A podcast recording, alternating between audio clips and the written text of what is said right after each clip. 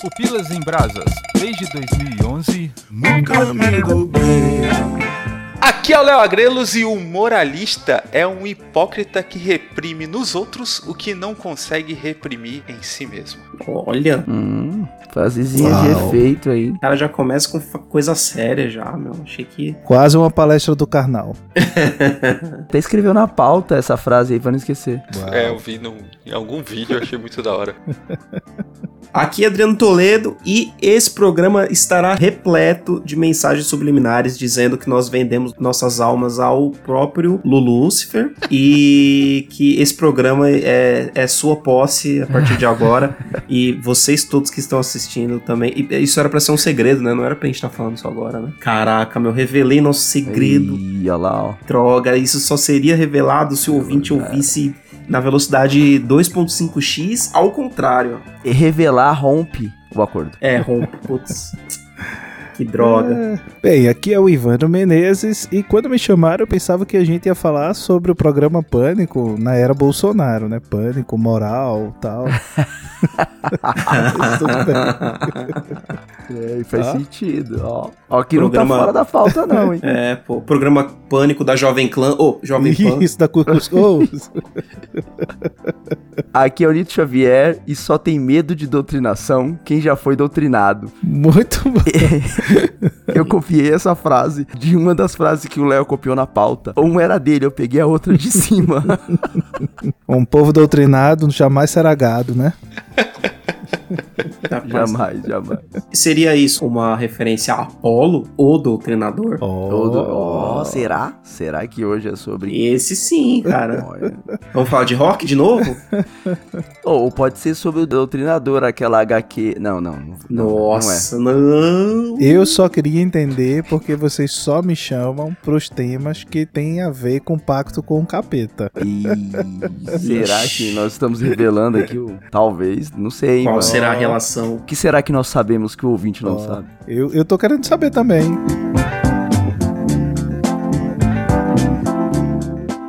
Cancelamento moral. Recentemente vimos polêmicas sobre os quadrinhos, como o beijo do filho do super-homem ou o beijo gay nos X-Men. Mais recentemente vimos também uma polêmica sobre o filme do Danilo Gentil. Do mesmo jeito que se cancela de um lado, parece que se cancela do outro também. Talvez com justificativas diferentes, é evidente. Mas hoje nós vamos falar aqui sobre o cancelamento que vem em relação, por exemplo, à sexualidade, à moralidade, né? Que a galera fica em pânico quando vê alguns ícones como Superman dando um beijo em outro homem. Eu acho que quem reflete isso muito bem, dos exemplos que você usou aí, do X-Men, do Superman e tal, por mais que a qualidade da obra é a mais duvidosa de todas, mas eu acredito que o filme do Danilo Gentili, que eu infelizmente não vi, deve ser o que melhor representa a questão do pânico moral. É. Um pastor vai no cinema, tira a foto no cartaz do filme, falando que fazia tempo que não tinha rido tanto, que o Danilo Gentili era muito bom, talentoso, um ótimo filme, bababá e toda aquela melação, na época que o Danilo Gentili apoiava o atual presidente. Depois, o mesmo cara fala que a Netflix tem que tirar esse filme do catálogo, que no momento que a cena aparece, que provavelmente eles não compreenderam a cena, eu acho, porque acho que se trata de um vilão ali e tal, ele saiu pra atender o celular. Por isso que ele não viu aquela cena. Se tivesse visto, aí sim ele teria Lá em 2018 ele já teria denunciado os males e a perversão absurda desse filme. Lá em 2018. A gente tá Com falando da equipe. Rocket pra denunciar os males. não resisti, gente. Não resisti, perdão. Mas é tão desastrado quanto. É, exato. Tá pau a pau, cara, a equipe Rocket, essa galera. Isso deve ser um insulto à equipe Rocket, Eu concordo, Adriano. Eu respeito a pessoa que inventa uma justificativa dessa. Mas eu não consigo respeitar quem acredita nela. É, exato. É, cara. E aí que é o problema, cara. Eu, vida de gado. É.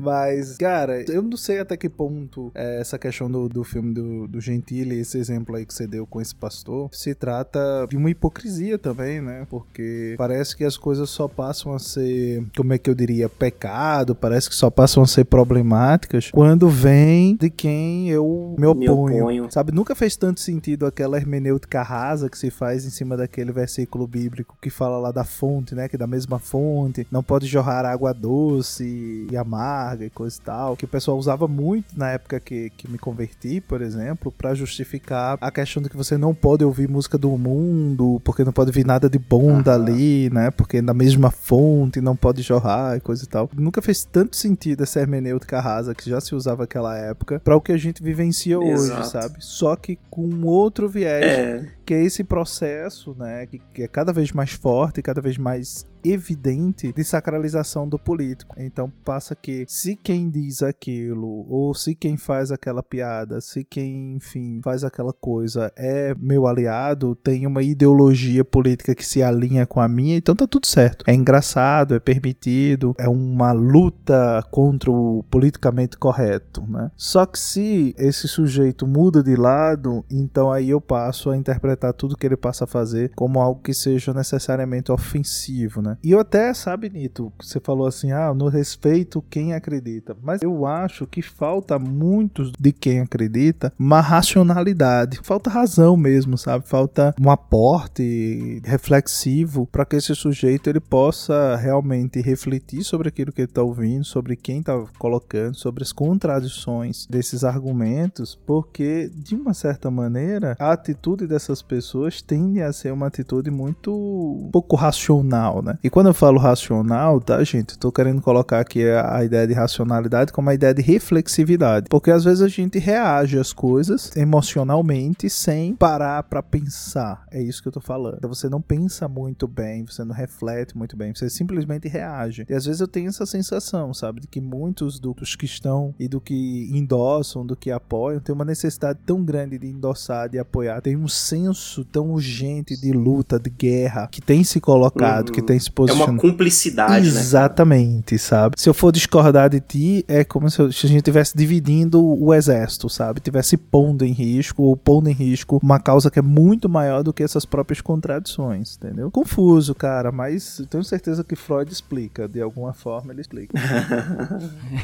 É uma dicotomia, né, que esse povo vive sem saber, que é o discurso de que o mundo tá chato e que o politicamente correto acabou com o humor, acabou com a graça das coisas e quando convém a eles, aí não pode. Aí é mau gosto, aí é pedofilia, apologia à pedofilia, etc. O ponto é, é exatamente esse, Adriano. A questão que a galera chama de mimimi, né? O politicamente correto. Mas as pessoas mais mimizentas de todos as, são as pessoas que defendem um discurso anti-politicamente correto. Sim. A galera mais mimizenta que chora secando na bandeira do Brasil, que fala que tá sendo perseguido, que chora no banheiro, que faz toda essa parada, é a galera que fala que não, que você tem que ser macho, que o mundo tá chato. E toda vez que acontece um negócio desse, assim, que direciona pra um desses caras, ao próprio veneno, né, que eles plantam, é a ideia de que não, é, não foi exatamente isso. Aqui tá falando da questão do, das HQs, né, do filme do Danilo Gentili, mas essa cruzada aí de achar um inimigo e colocar nele todas essas coisas de que eles são contra a família, e não é um negócio novo no Brasil, né, e nem no mundo. Não, no Brasil, pô, você lembra de alguma outra época, não tem nem 100 anos isso, em que houve uma cruzada da família pela moral e pelos bons costumes. Exato. Os cartazes acho que eram os mesmos. Acho que só desenrolaram. Devia estar guardado em algum lugar. Eram os mesmos. o Desenrolaram e resultado levaram foi ditadura rua. militar, né? Exato. Exato. 30 anos. Pra salvar o Brasil dos comunistas que iriam comer as crianças. Exato. Que eles iriam implantar uma ditadura imoral. Sim, aí justificava-se, inclusive, todo um estado de exceção, de falta de liberdade, de perseguição, de morte, de Tortura. eliminação, de extermínio, de tortura, única e exclusivamente porque você está defendendo determinados valores, né, que são considerados, inclusive, por muitas dessas pessoas como se fossem valores civilizatórios, né, como se fossem valores nobres, superiores, e aí você vai mobilizando, de fato, isso que a gente vai chamar de pânico moral, né, que é esses, esses receios, que são esses medos que passam a ser disseminados, que é uma prática comum, tá, gente, na cultura judaico-cristã, não é novidade, desde coisas, sei lá, como o homem do saco, como isso, como aquilo outro, essas são práticas que são comuns, que gays são pedófilos, de que comunistas comem criança no café da manhã, tem coisas que são absurdas, mas que efetivamente elas colam, sabe? Elas, de alguma forma, de alguma maneira, as pessoas acreditam acreditam firmemente nisso, né? Então é meio maluco, mas eu acho que tem um pouco disso. É tipo uma evolução do que o termo lá fora eles chamam de cautionary tale. Eu não sei qual seria o termo em português, mas é tipo os contos clássicos que a gente tem, até de contos Sim. de fadas mesmo, que começaram como, como cautionary tales, que era pra advertir a criança a não sair sozinha na floresta, porque senão o lobo ia comer, etc, etc, etc. E era tipo, cada uma delas tinha uma moral, da, olha aí, moral de novo, né? A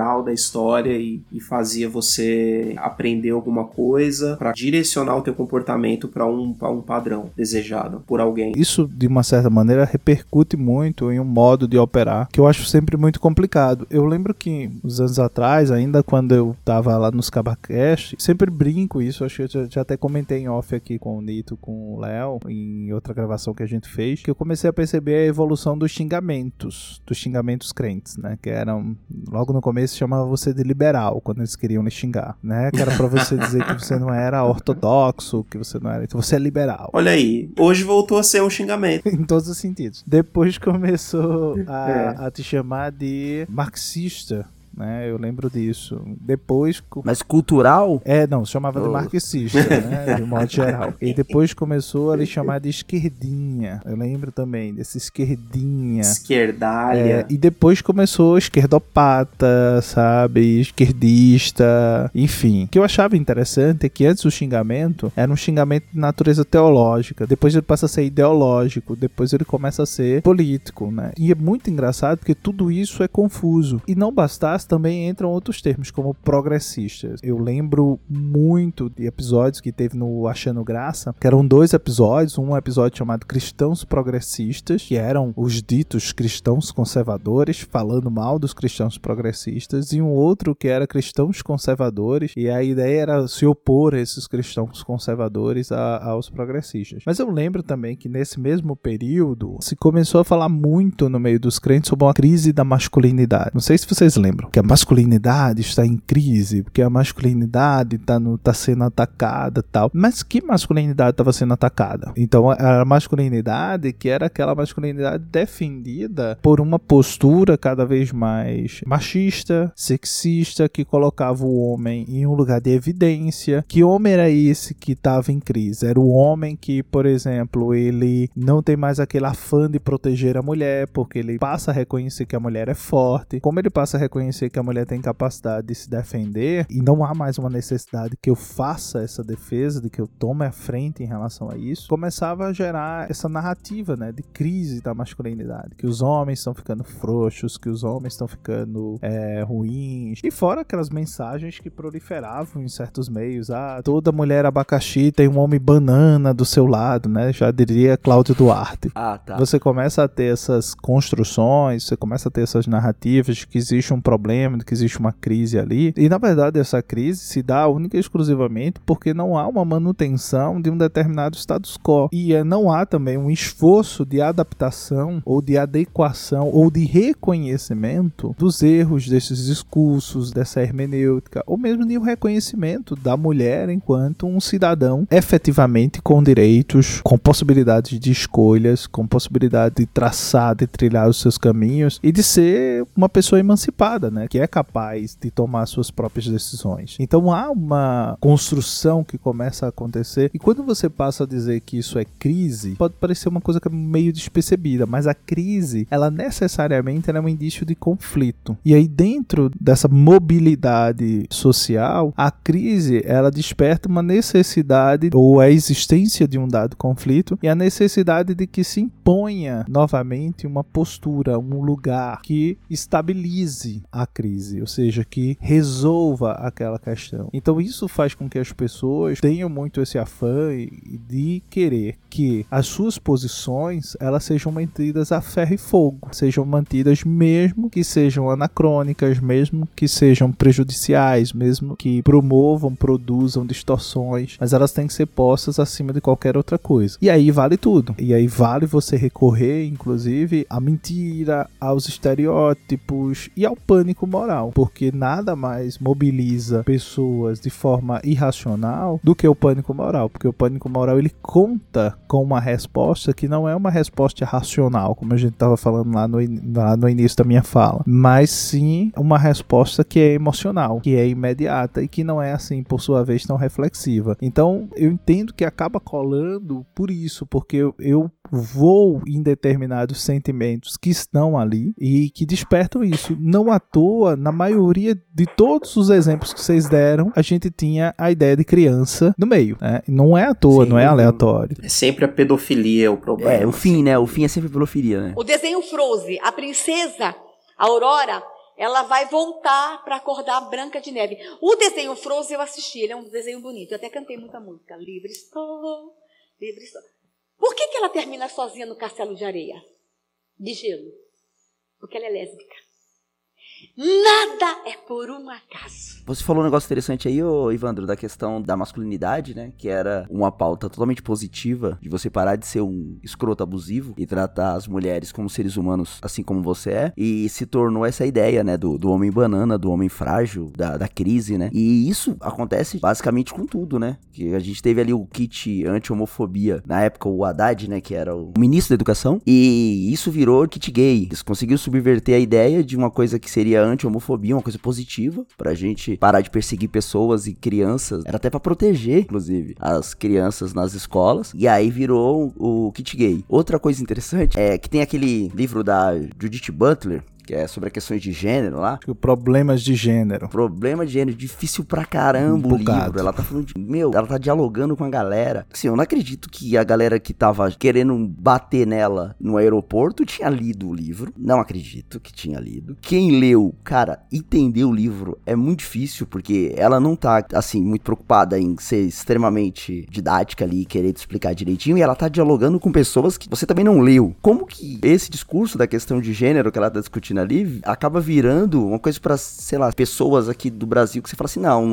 não estão dentro do debate, essa galera não tá dentro do discurso. E aí começa meio que agredir ela ali no, expulsando ela, né, do Brasil quando ela chega no aeroporto, até o ponto, né, que o Adriano falou de chamá-la de pedófila, sabe? Uhum. Como que dá esse, esse giro? Uma coisa que teoricamente é positiva, em discurso, em conversa e diálogo, você pode discordar. E vou te falar mais, sabe, Nito? A questão da sexualidade da Judith Butler é o que menos interessa a essas pessoas. Porque, por exemplo, muitas delas vão vão usar Camille Paglia, que é uma outra filósofa que vai se opor à posição da Judith Butler, que vai se opor a essa questão do gênero e que vai ter uma, uma perspectiva muito mais conservadora, por assim dizer, da questão do, do gênero, né? E a Paglia é lésbica, assumidamente lésbica, entendeu? Então, assim, o, o problema não é a questão da sexualidade, mas o problema muitas vezes é que se diga aquilo que eu quero ouvir. Então, se essa pessoa diz aquilo que eu quero ouvir em oposição àquela outra outra que diz o que eu não quero ouvir, sabe? Vai muito por aí. E, e engraçado, Neto, eu concordo em gênero, número e grau contigo, que as pessoas que vão falar aquilo da Butler, muito provavelmente nunca, nunca, nunca,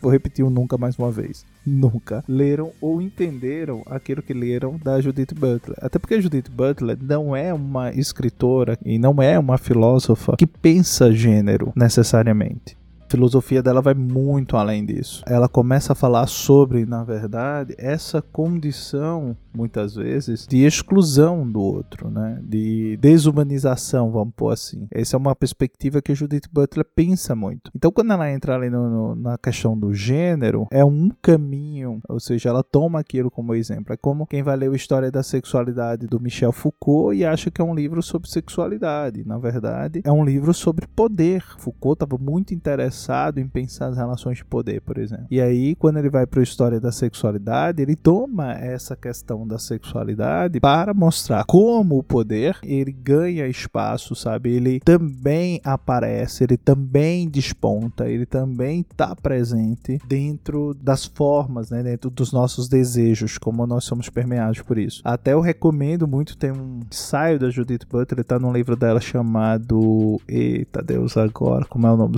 é algo alguma coisa de guerra. Uh, eu só lembro do título em inglês, que é Frames of War mas tem em português Questão de Guerra, eu acho que é uma coisa assim o nome do livro. E ela vai trazer um conceito que eu gosto muito, que é o conceito de vidas, como é que eu diria? Vidas ilutáveis, ou vidas dignas do luto. Então ela vai, vai dizer que quando você está numa guerra, por exemplo, que você mata o seu inimigo, você não se importa em ter tirado aquela vida humana, porque aquela vida humana não é uma vida digna de luto, não é uma, uma vida que mereça a minha tristeza, que mereça o meu pesar. Desumanizada, Exatamente. né? Exatamente. E se a gente vai observar, esse mecanismo é que a Butler está analisando ali, pensando a guerra, é um mecanismo que a gente incorporou no nosso cotidiano. Então a gente passa a encarar o outro como um inimigo que precisa e deve ser eliminado. E essa eliminação. Porque ele não é humano, né? Não é nem que ele não é humano, mas é que ele não é digno de luto. Então ele não é digno de comoção. A morte dele, a eliminação dele, a perda dele, não é algo que eu preciso me importar. Então, se isso você vai observar, os feminicídios que acontecem no Brasil, as mortes de pessoas LGBT que acontecem diariamente no Brasil, elas não são dignas da nossa comoção. É como se essas vidas, de alguma forma, ou a perda dessas vidas, não fosse relevante, não fosse significante para a nossa sociedade. A nossa sociedade está melhor sem essas pessoas. Então, é quase que um, um favor que se faz matá-las. É quase um favor que se faz eliminá-las. Não à toa a gente vai encontrar projetos projetos de lei malucos é, de um deputado, por exemplo, que tinha acho no Mato Grosso do Sul, que queria criar uma ilha onde todos os, os gays fossem colocados nessa ilha, né? Inclusive é, é de Dourado, da cidade que o Léo é. Olha só! É, ele queria fazer uma ilha e colocar os, todos os LGBT lá. Então esse tipo de loucura, porque de uma certa maneira, essas pessoas, elas não são dignas de luto. Elas não são dignas que a gente, de alguma forma, sofra por por elas. Né? Então, quando você vai pegar a Butler, claro, ela tá ali teorizando sobre o gênero, sem dúvida nenhuma. Não tô negando que isso não aconteça, mas eu acho que a proposta e o pensamento dela vai muito além do que a questão imediata em si, entendeu? Então, ela faz Sim. uma reflexão que vai um pouco além. Mas enfim, a gente acabou chegando na Judith Butler, e eu não acho que não era bem o propósito, né? que eu acho que entra na questão de como isso toma uma proporção que é isso aí, que, tipo, a galera não entendeu, não, sei lá, não tá no escopo, não tá na visão da galera a discussão. Mas talvez a capa do livro, sei lá, não sei, da onde que chegou essa ideia de que ela seria pedófila, de que ela teria que ir embora do Brasil, tipo, dela ser agredida no aeroporto, tipo, alguém desconhecido, sabe? Quem vai reconhecer um filósofo no aeroporto? Sim, é aquela coisa que a gente tá falando, né? Você acaba mobilizando afetos, medos, receios que são disseminados dentro da população, que por vezes é legítimo. Ninguém tá dizendo que não é legítimo você temer pedófilos ou pedofilia. A gente não tá negando isso. Então, o, o medo em si, ele é legítimo mas quando é que ele se torna esse pânico moral? É quando eu levanto e utilizo desse sentimento para atiçar as pessoas, para agitar as pessoas, despertar nelas esse medo que eu posso usar como um instrumento, como um elemento para manipulação, entendeu? Então acho que o pânico moral ele tem sempre essa pretensão de excitar um determinado grupo para que você possa manipular esse sentimento, para que você de alguma forma possa articular todo esse drama, todo esse caos em favor favor de um determinado propósito. Se a gente pensa politicamente, os políticos vão utilizar né, esses meios morais, né? E então eles vão estar sempre relacionados pelo fato de eles serem moral a determinados grupos dentro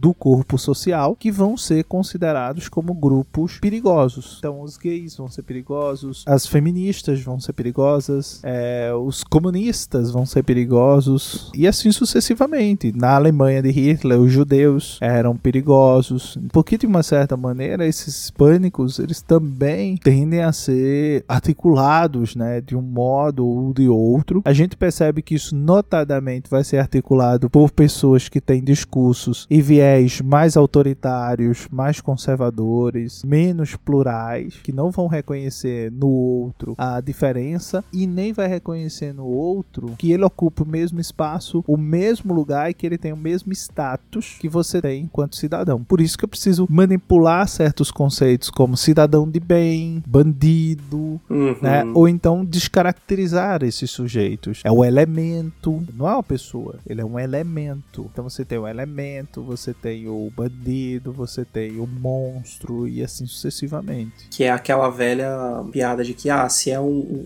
um cara negro no noticiário, é um elemento, é o bandido, é o não sei o que, traficante. E se é o, o menino de faculdade que foi achado com droga, é o estudante que foi Exato. encontrado com. É o suspeito. Exato, porque um grupo você quer desumanizar e o outro não. A gente começou falando, né, da questão religiosa e tal. E a minha lembrança que eu tenho de pânico moral na igreja era geralmente uma galera de uma geração anterior, um tiozão, que ia lá falar, sei lá, sobre os filmes da Disney, que não podia Opa. assistir, porque ia fazer a galera ficar, sei lá, ia ver sexo em tudo. Na verdade, eles faziam o contrário, né? As imagens eram todas inocentes. Depois que você assistia uma palestra, você via pênis em tudo. Que Sim. Vocês lembram da poeirinha do sexo do Rei Sim, Leão, do- né? do Rei Leão. Que Do bate Leão. e forma no ar a palavra sex. é. As torres do Pequena Sereia e por aí vai. Só tinha visto a poeira, mas aí o cara vai lá e coloca sexo em tudo. E a culpa é da Disney que tá, que tá fazendo errado. Só que era sempre alguém mais, mais idoso, né? Tipo, idoso assim, comparado aos adolescentes, você via lá uma galera de 40, 50 anos dando palestra pros adolescentes ficarem longe aí da, da cultura pop, dos videogames e tudo mais. Eu lembro de um culto jovem que teve na igreja que o cara falou de tanta teoria de, de conspiração, cara, que ele, ele não falou de Jesus Cristo em um minuto da palestra dele. Mas pra quê? Ninguém queria ouvir, galera queria. É, basicamente. O cara foi de Disney a falar dos presidentes dos Estados Unidos que eles são todos Illuminati e, e- e parte de, de uma seita satânica porque eles faziam rituais no, na universidade lá e, e umas gravação bizarra. Você já viu esses era vídeos dos caras que vai na porta lá entrevistar, né? Tem, tem uma galera que pega, que vai entrevistar a galera saindo do suposto ritual, assim. E aí a galera fica meio sem jeito pra responder, que é uma tática que foi utilizada nos últimos anos, não por idosos, mas por pessoas mais novas na própria internet. Que era esse negócio, você pegava alguém que tava fazendo algo assim, que você colocava como suspeito, você ia entrevistar essa pessoa, pegava meio que tipo de surpresa, editava o vídeo depois e ficava tipo assim, ó, mitei em cima do cara e o cara é realmente um, um zoado das ideias, não sabe o que tá defendendo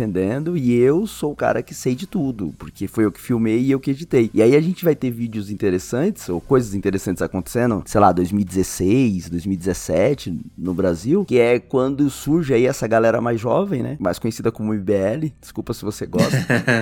você gosta, por favor, defenda, porque eu não consigo. Eles surgem nessa pegada também. Eles pegam um pouco do pânico moral, que era um negócio de velho na igreja que eu frequentava, e passa a ser na internet e posteriormente na política, né? Porque já era política ali, já tava começando a aflorar todos esses indivíduos como seres políticos, que eles começam a utilizar ali, que é o caso lá do museu, né? Do Queer Museu, que era um- uma apresentação de arte, que as crianças que entraram ali entraram juntos com os pais, e aí no final das contas era todo mundo pedófilo lá dentro. Se você tivesse contato com os vídeos, né, desse- dessas pessoas, assim. Aí está pegando no, o outro tipo de louquinho, né? É, Não, não sei.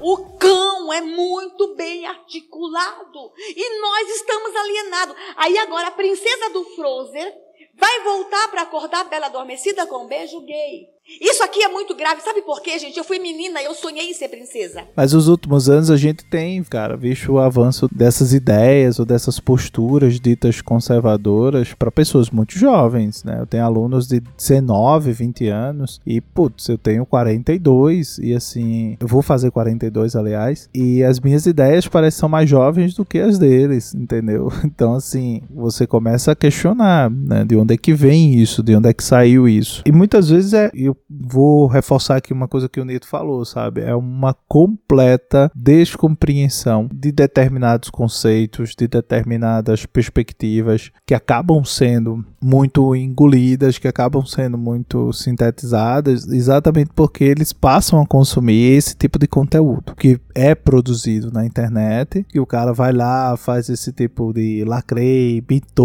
e alguma coisa do tipo. Aquele YouTube que parece página do Xvideos, né? Que é as, as manchetes, os títulos são sempre muito parecidos, né? Tem uma certa gramática, tem um certo repertório muito curto, né? Muito exíguo que as pessoas usam. E, e isso vira, ah, o fulano. Tem uma palavrinha, cara, que eu não lembro mais agora qual é, que era muito usado. Como era, meu Deus? Fulano. Enfim, era como. Era, tipo, era, não era destruiu, era outro. Era outro, era outro. Mas a, a, ideia era essa, né? De que a pessoa ali ela foi no argumento e, e calou a boca daquelas pessoas, entendeu? E que aquelas pessoas ali, elas não, não sabem de nada, que elas estão defendendo uma bandeira que elas não sabem qual é. Como se as pessoas estivessem do lado deles, esse problema também não tivesse lá da mesma forma, né? E que tá também, as pessoas não sabem qual é o conceito que tem ali, o que é que realmente, o que efetivamente está acontecendo, ou aquilo que é, vai sendo defendido, né? Então tem muito dessa lógica que é complicada. É bem a estratégia deles, né? A gente sabe hoje em dia que muita gente já que já ficou de, desse lado aí da militância, digamos assim. A estratégia deles, a estratégia que foi, foi criada por pessoas como o próprio Olavo de Carvalho, como o Steve Bannon, que é a, a estratégia de, de, de tentar desmoralizar as pessoas, de não ter debate, de falar alto, de gritar para não ter debate. Porque o debate não é bom para esse tipo de, de pensamento. Como o debate não é bom, o que eu faço? Eu, eu descaracterizo tudo, eu é, desmoralizo a pessoa para que não tenha espaço para debate. A, a, minha palavra é a final e tudo que você falar vai ser descartado. Você para de atacar os argumentos e começa a atacar a pessoa, né? É, a pessoa, hominem, né, exato. Né, que a gente chama argumento Isso. ad hominem. O Adriano falando aí, eu lembrei muito de um, um livro do o Hiskman, eu acho que o nome do cara é esse, Hiskman, em que o Hiskman ele vai falar sobre a retórica que ele vai chamar de retórica conservadora, né? E nessa retórica conservadora, não lembro se é conservadora, se é racionária agora, agora você me pegou. Mas enfim, quando ele vai falar ali sobre essa questão da retórica e coisa e tal, ele acaba falando uma coisa que eu acho muito engraçada, que é exatamente que chega um momento da retórica, que é esse, esse, tipo de retórica beligerante, né, da guerra, do conflito, do confronto, que se estabelece, porque ela se estabelece exatamente como uma forma disso que o Adriano falou, de você cancelar, de você calar o outro. Para falar de uma forma muito mais simples, tem um argumento que eu acho horroroso, mas que funciona bem aqui, que diz é, eu acho que todo mundo aqui já ouviu, aquela coisa bem coach, de jogar xadrez com um pombo na praça, né? Então assim, você vai jogar xadrez ou dama com um pombo, a tendência tendência é que o pombo vá, enfim, cagar o, o tabuleiro inteiro, né? não vai jogar nada. Mais ou menos essa lógica, sabe? Você coloca ou você tenta colocar em um pé de igualdade argumentos que são muito diversos, né? Tem um exemplo muito bom para isso, cara, essa questão da discussão e como acontece o debate. Vocês devem ter ouvido o podcast do Mano Brown, que ele conversa com o Fernando Holliday. Uhum. Fernando Holliday parece um sobrinho ouvindo um tio falar. Ele Sim. tá ali, nossa, nossa, sim e tal. Tipo, meu, esse cara tá aprendendo muito. Nossa, revolucionou a vida dele esse podcast. Uma semana depois, ele faz um vídeo no canal dele no YouTube. Meu, o tom de voz é outro. As falas são outras. Por quê? Porque ele tá debatendo com a própria câmera. Sim, sozinho, né? É, agora a distância de um braço do Mano Brown, ele só sim, sim, tal. Ele não tinha argumento. Você ouve o podcast inteiro, ele não consegue ganhar uma do Brawl na argumentação. Aí quando tem uma certa distância ele tá no vídeo falando pra câmera, nossa, aí ele destrói, aí ele brilha. Exato. Pontual foi seu comentário e a comparação do, do Holiday, porque estão se proliferando, cara, os youtubers, os influencers dessa vertente, e eles realmente não gostam quando, quando eles são confrontados. Eu li, acho que no Intercept essa semana, que tem um jornalista que tá fazendo um trabalho de levantar os vídeos de alguns desses influencers, né? E ele reparou que alguns deles que têm intenções políticas para esse ano, se candidatarem, arrancaram fora dos, dos canais deles uma cacetada de vídeo em que eles desciam a linha no STF no, no TSE. Por que será, né? E aí ele simplesmente postou em algum lugar, ó, esses dois fulaninhos aqui deletaram X vídeos aí sobre esses assuntos aqui. E aí esses caras não gostaram. Estão infernizando a vida desse cara, indo atrás, descobrindo endereço, estão fazendo ataque pessoal, entendeu? Só porque esse cara falou, ó, oh, esses caras aqui deletaram esses vídeos aqui, que aparentemente eles estão com vergonha de ter tido esses vídeos agora. Sim. Você entendeu? É, tipo, esse exato perfil. São os caras que são macho pra caramba na hora de falar pra câmera, mas quando são confrontados acontece isso aí. E se você pegar na questão dessa pegada do, do pânico moral, né? Se você voltar cinco anos e lembrar das pessoas que estavam defendendo família, que eram a favor de todas essas pautas morais que eles colocam na discussão, que você olhar hoje o que aconteceu, nós temos ir pra guerra pra pegar mulher, nós temos pegava dinheiro pra comer gente. Meu apartamento funcional você usava pra, usava pra comer gente. Todo aquele pânico moral de que, ah, iam fazer seu filho virar gay, de que ia ter uma madeira de órgão sexual, de que tinha um kit para fazer isso, de que colocar criança no museu com pessoas é, nuas não pode, de que a Lei Rouanet tava patrocinando pedofilia. Cara, cinco anos depois, cai por terra no próprio comportamento dessa galera. Você olha essa galera e fala, não, peraí, eles estavam querendo esconder algo que teoricamente era deles, né? Não a questão da pedofilia, lógico, mas a questão da imoralidade.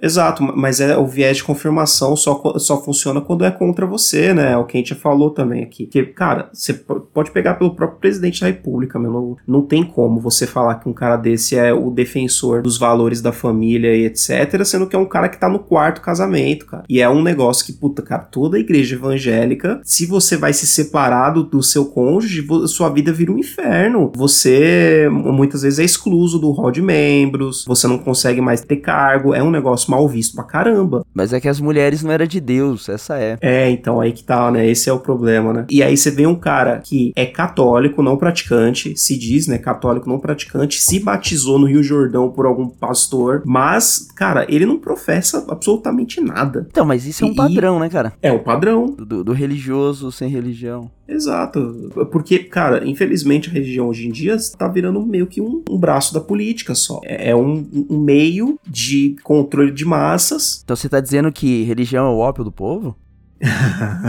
Será? Assim, você falou da questão da, da religião virando política. Eu tenho uma pergunta a você. A religião entrou pra política? A política entrou pra religião? Ou eles se encontraram em algum ponto e empatou? Eu acho que a política sempre teve religião e a religião sempre teve política. Eu também acho. Porque a religião, historicamente, ela sempre foi uma, uma forma de controle da população e das massas. A questão do pânico moral, ao meu ver, nada mais é do que a igreja, as religiões, a, a, os conservadores têm tentando nivelar a população por baixo, sabe? É, é, muito mais fácil você simplesmente falar pro povo que eles não podem ser gays do que você simplesmente falar para eles pensem sobre a sexualidade e estudem e, e, vamos entender como isso funciona. Não, é não e acabou. A maioria dessas coisas que acontecem de pânico moral são coisas relativas a isso, são coisas que em que alguma elite quer controlar a população com base em alguma coisa e usa alguma lei religiosa para esse fim. Sabe com o que que eu me senti ofendido? Que eu me senti muito ofendido com isso fazer parte claramente de uma agenda autoritária de esquerda, com pessoas querendo de maneira autoritária empurrar isso goela abaixo, não só para pessoas adultas como nós, mas para crianças e para jovens. Há uma relação muito de proximidade, tanto da política quanto da religião, em relação à questão de poder, né? Tanto a política como a religião, elas têm uma relação muito forte com o poder. E aí, necessariamente, isso acaba sendo um elo em comum. E quando você passa a ter uma convergência necessariamente entre uma e outra, eu acho que vai muito nessa sede ou nesse desejo de ter poder. E poder muitas vezes é, se transfere não apenas no sentido de poder político e coisa e tal, mas de influência, de benefícios e etc e tal. Que é o que a gente vai perceber é, nitidamente quando a gente analisa o movimento dos evangélicos em relação à política política, né? Não é uma, uma primeira vez que a gente tem, por exemplo, um político que seja evangélico. A República Brasileira, boa parte dos generais ali que deflagram a República Brasileira, eles eram, alguns flertavam ou eram protestantes, né?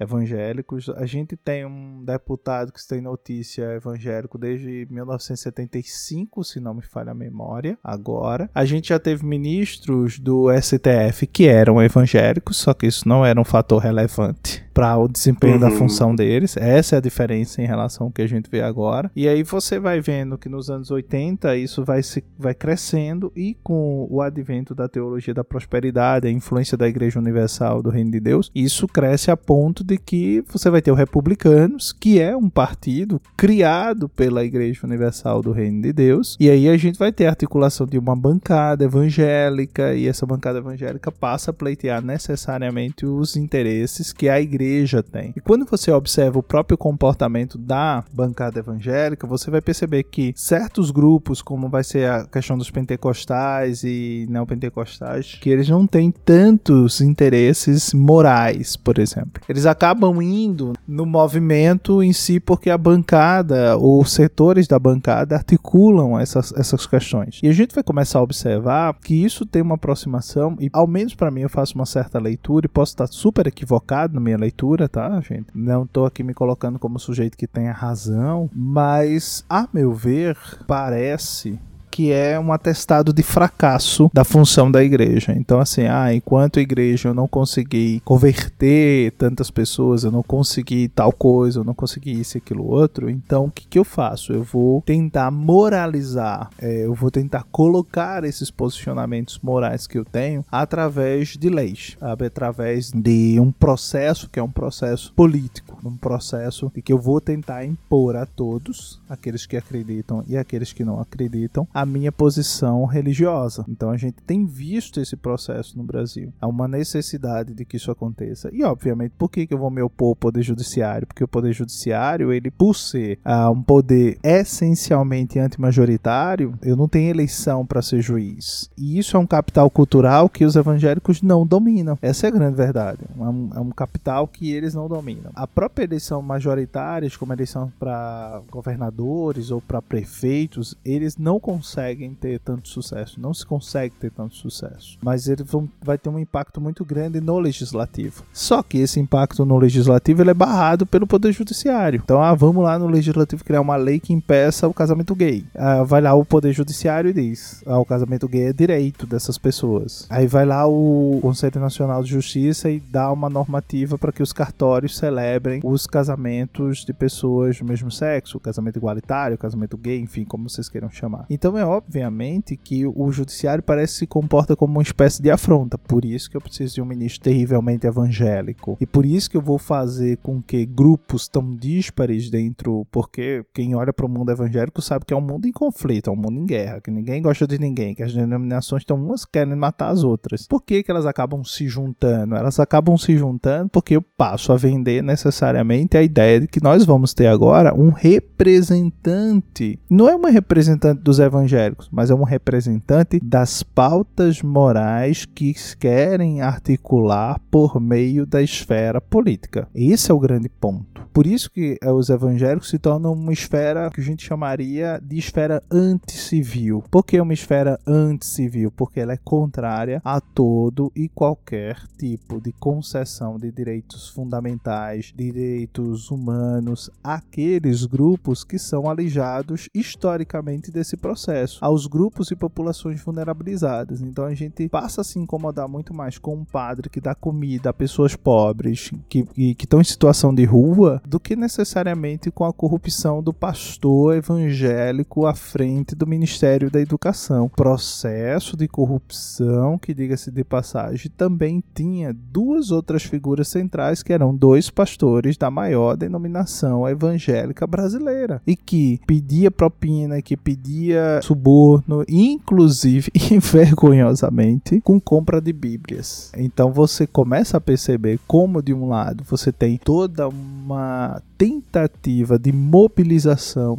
de construção de ódio, de construção de eliminação, com construção de morte, com construção é, de violência contra aquele grupo que se opõe a mim, e de outro você tem esse grupo, e aí para tanto eu uso de um determinado viés, de um verniz conservador, sabe, de uma aparência conservadora que esconde por trás uma lógica e uma tônica de que uma sujeira, de que é uma corrupção ali que eu jogo no outro mas que na verdade pertence a mim. E nisso eu acho, e vocês me permitam abrir esse parêntese aqui, que não há nenhuma novidade. Aqui eu me junto ao João Batista quando ele diz raça de víboras. Aqui eu me junto com Jesus quando diz que aqueles religiosos, que aqueles fariseus pareciam com sepulcros caiados, que por fora poderiam ser bonitos, mas por dentro guardam morte, sabe? Guardam podridão, sabe? Guarda decomposição. Né? Então é, é, não é uma, uma coisa que seja nova. É essa relação entre política e religião, por exemplo, que leva Jesus a ser condenado à cruz, que articula para que Roma o condenasse como um prisioneiro político. É essa articulação que faz com que a religião cristã se torne, por exemplo, a religião oficial do Império Romano. É essa articulação entre política e religião que vai dominar, que vai predominar no mundo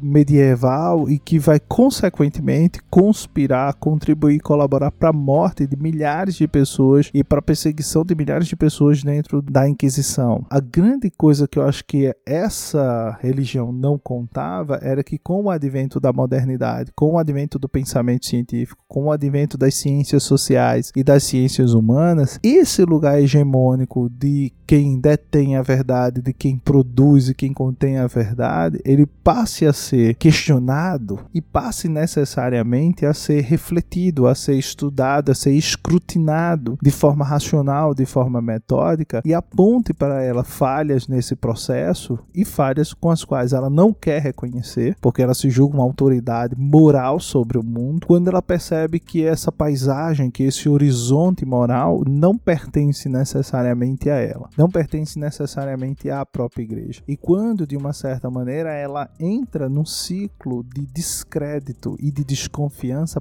profundos dentro da, da sociedade civil. Porque hoje eu não consigo encontrar uma pessoa em qualquer lugar que seja que não ponha a igreja evangélica brasileira sob suspeita, que não olhe para ela com críticas, que não desacredite do papel e da relevância que ela tem na contribuição dela para uma sociedade mais justa, mais igualitária, mais fraterna, mais humana, sabe, mais dinâmica, mais amorosa. Então, cada vez mais as pessoas com começam a perceber que existe um descolamento entre o Cristo e a igreja. Então parece que agora existe o Cristo da cruz, o Cristo da Bíblia, sabe? O Cristo Salvador e o Cristo da Igreja Evangélica Brasileira. Os dois são diferentes. Um tem o um dedo em riste, um acusa, um destrói, um mata, um se posiciona politicamente sempre de um determinado lado, estigmatiza e persegue aqueles que não estão daquele outro lado. E o outro ama, o outro compreende, o outro tem misericórdia, o outro exala juízo através de um processo de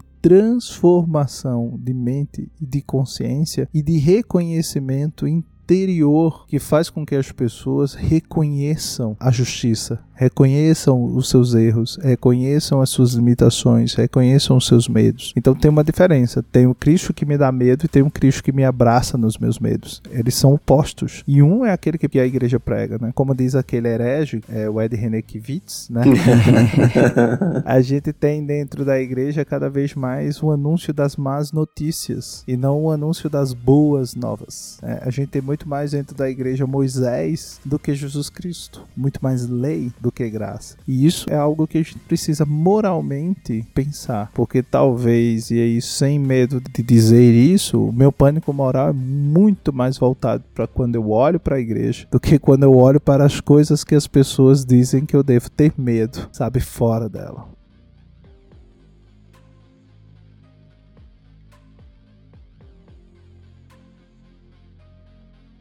Entenderam alguma coisa? Oh.